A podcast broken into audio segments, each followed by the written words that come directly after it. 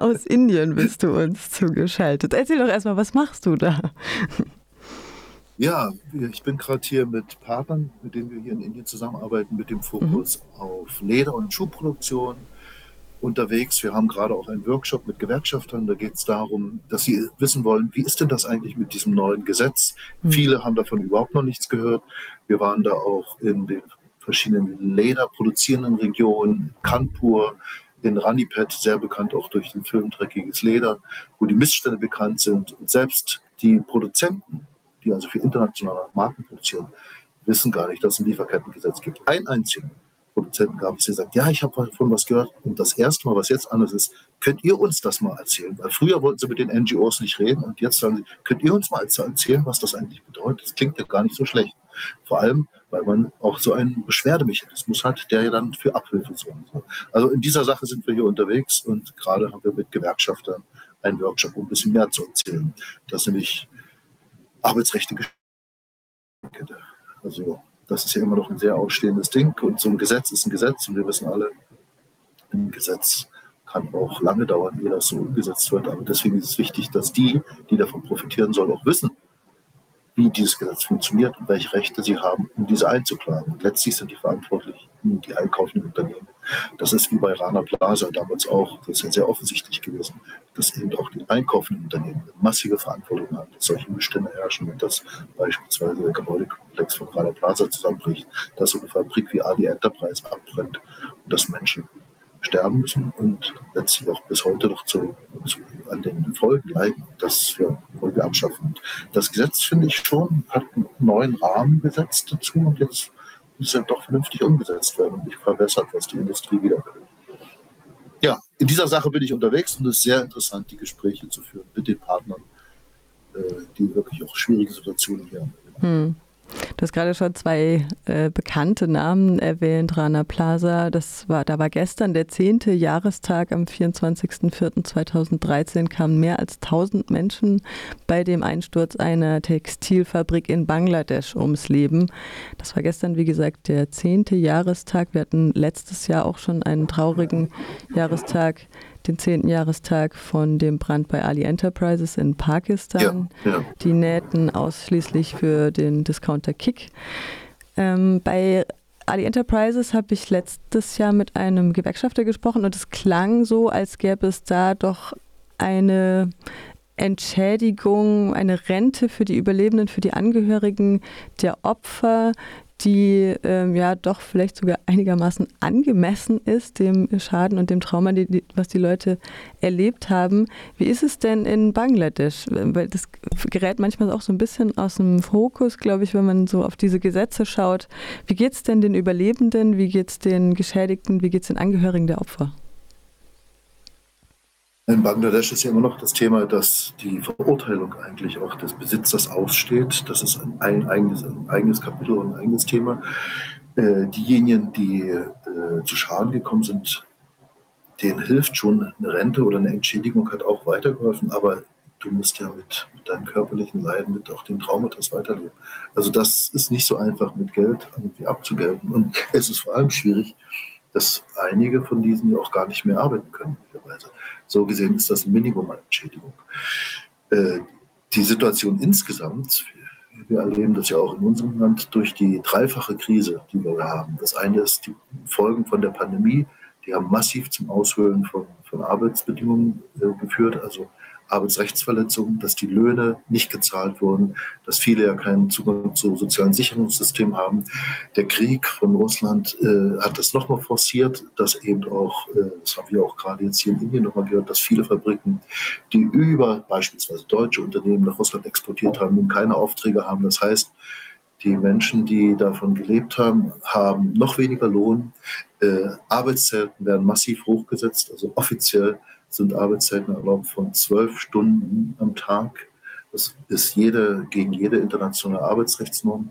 Also es ist eine schwierige Situation. Also wie geht es den Menschen? Sie geht es keinesfalls besser, sondern weil eben neben den Folgen, die sie von dem Unglück haben, zu tragen, äh, ist eigentlich die Gesamtsituation, was die Arbeitsrechte oder die Menschenrechte bei der Arbeit betrifft, ist schlechter geworden. Und vor allem ein großes Thema ist eben, äh, dass die Löhne eigentlich nicht ausreichen, um sich vernünftig zu ernähren. Das war ja davor schon ein großes Problem, dass keine existenzsichernden Löhne gezahlt werden. Das ist die negative Seite, also wie es ihnen geht.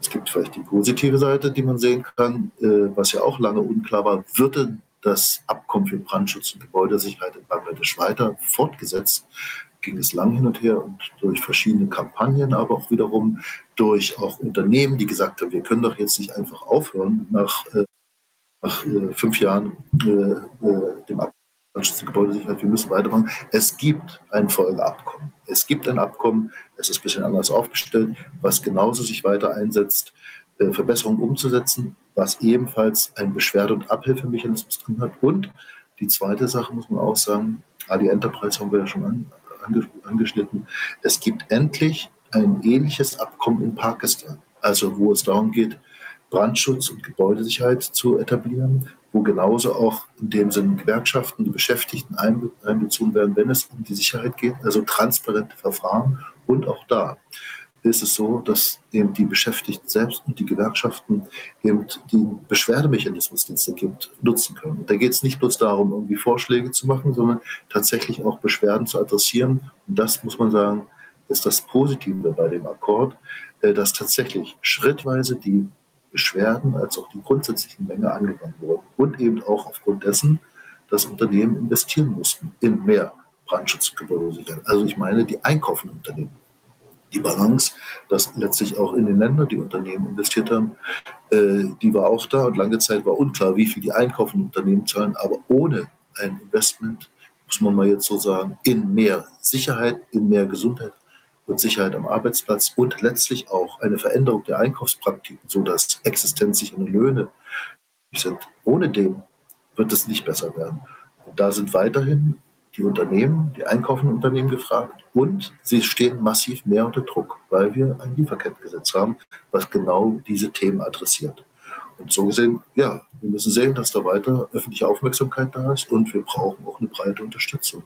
Weil allzu oft, wenn die öffentliche Aufmerksamkeit nicht da ist, ist egal, welches Gesetz es da gibt, dann werden Gesetze geändert oder sie werden nicht vernünftig umgesetzt und vor allem die Kontrolle dieser Gesetze, wie das umgesetzt wird. Das ist wichtig, dass das in einer guten Weise passiert und dass da nicht weitere Schlupflöcher aufgemacht werden. Da hast du ja auch gerade schon zwei genannt. Wir haben ein neues Lieferkettengesetz, was ähm, tatsächlich sehr lückenhaft ist und nicht vielleicht in der Form ist, wie unser Einsicht das vorgestellt hat, dass es aussehen sollte.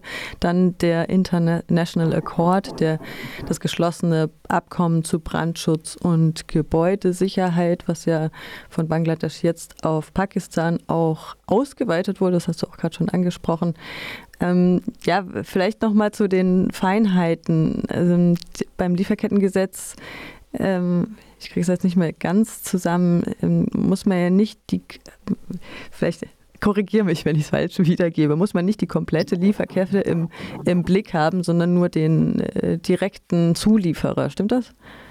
So ungefähr?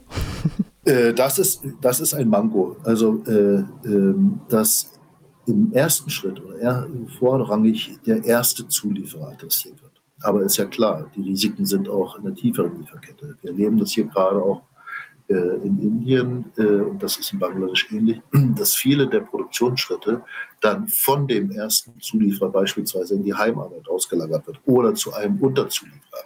Das ist immer noch gängige Praxis und aufgrund des weiter bestehenden Preisdrucks, aufgrund der Inflation, aufgrund der instabilen Auftragslage ist das wieder gängigere Praxis. Äh, das Gesetz hat aber generell ja die Intention, dass die Risiken entlang der gesamten Lieferkette abgestellt werden. Von daher ist es sehr wichtig, wie das in dem Sinne Prüfungs, äh,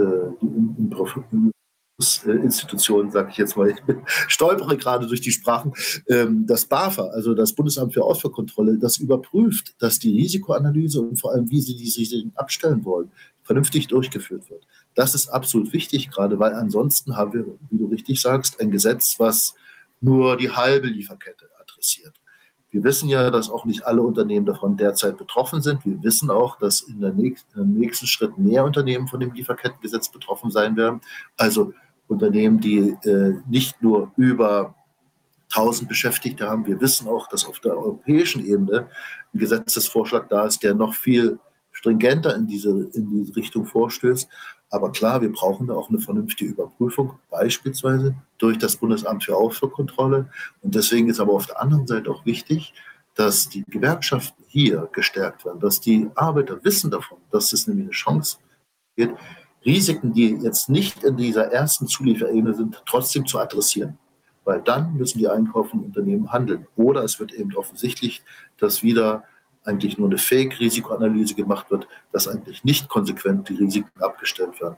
Also das muss jetzt noch weiter passieren und wir werden nicht umhin kommen, die Menschenrechte bei der Arbeit weiter auf die Tagesordnung zu setzen und zu sagen, hallo, äh, da ist vieles noch nicht so vernünftig umgesetzt, wie es eigentlich das Gesetz fordert. Darum wird es jetzt gehen, glaube ich, in der nächsten Zeit.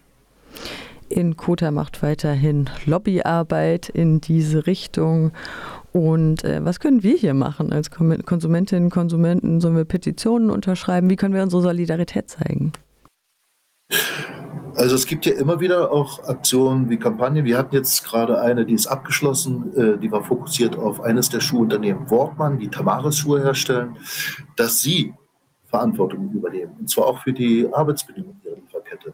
Es gab dann Gespräch und wir bekamen dann durchaus Unterstützung auch aus der Öffentlichkeit. Das ist absolut wichtig, da dran zu bleiben, sich immer wieder zu informieren, zu gucken, welche Kampagnen laufen da gerade. Manche sind dann vielleicht gerade zu Ende.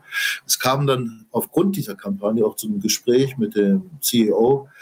Das Ergebnis ist letztlich absolut dürftig, weil sie immer noch der Meinung sind, sie haben ja schon alles richtig äh, platziert was sie ein Managementsystem haben. Sie erfüllen ja schon das Lieferkettengesetz, aber beispielsweise ein Beschwerdemechanismus, also dass dann Gewerkschafter Einfluss nehmen können auf die Arbeitsbedingungen, auf die Missstände auch zu erkennen, das transparent zu machen, das tun sie überhaupt nicht. Also von daher muss man weiter gucken, was sind für Kampagnen angesagt. Wir werden mit Sicherheit als Quote auch welche starten. Es gibt immer noch die Kampagne für ein ambitioniertes EU-Lieferkettengesetz da sich zu informieren, da, wenn eine aktuelle Protestsache läuft, auch sich zu beteiligen. Äh, man kann auf jeden Fall auch die Abgeordneten des eigenen Wahlkreises mal kontaktieren, was die dazu sagen, dass es ja jetzt ein Lieferkettengesetz gibt, wie sie beispielsweise dann auch, wenn nächste Dinge kommen, die im Parlament diskutiert werden, im Bundestag, äh, wie sie sich da verhalten. Es gibt äh, gerade, das finde ich eigentlich schon erstaunlich, auch viele Unternehmen, die aufgrund dessen, dass das EU-Lieferkettengesetz noch aussteht und es beschlossen wird, also Unternehmen wie Frau D., die sagen, wir wollen keine Verwässerung dieses Vorschlags seitens der Verbände, wir wollen ein ambitioniertes Lieferkettengesetz auf EU-Ebene, damit eben keine Wettbewerbsvorteile mehr für die bestehen, die eigentlich die Standards internationaler Arbeitsstands unterlaufen. Und deswegen brauchen wir ein Lieferkettengesetz, was alle Unternehmen erfasst, was konsequent die Risiken adressiert und dass die auch abgestellt werden. Das finde ich ist schon eine enorme Veränderung. Und da auch zu sagen, hey, das finden wir gut, vielleicht sogar mal regional eine Aktion zu machen zu diesem Thema. Öffentliche Aufmerksamkeit ist definitiv weiter gefragt.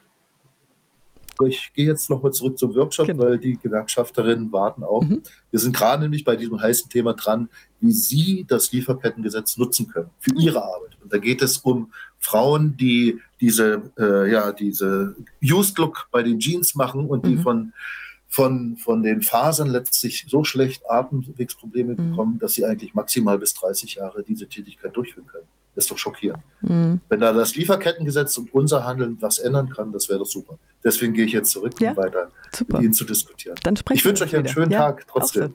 Danke dir. Ja? Ciao. Ciao. Toi, toi, toi.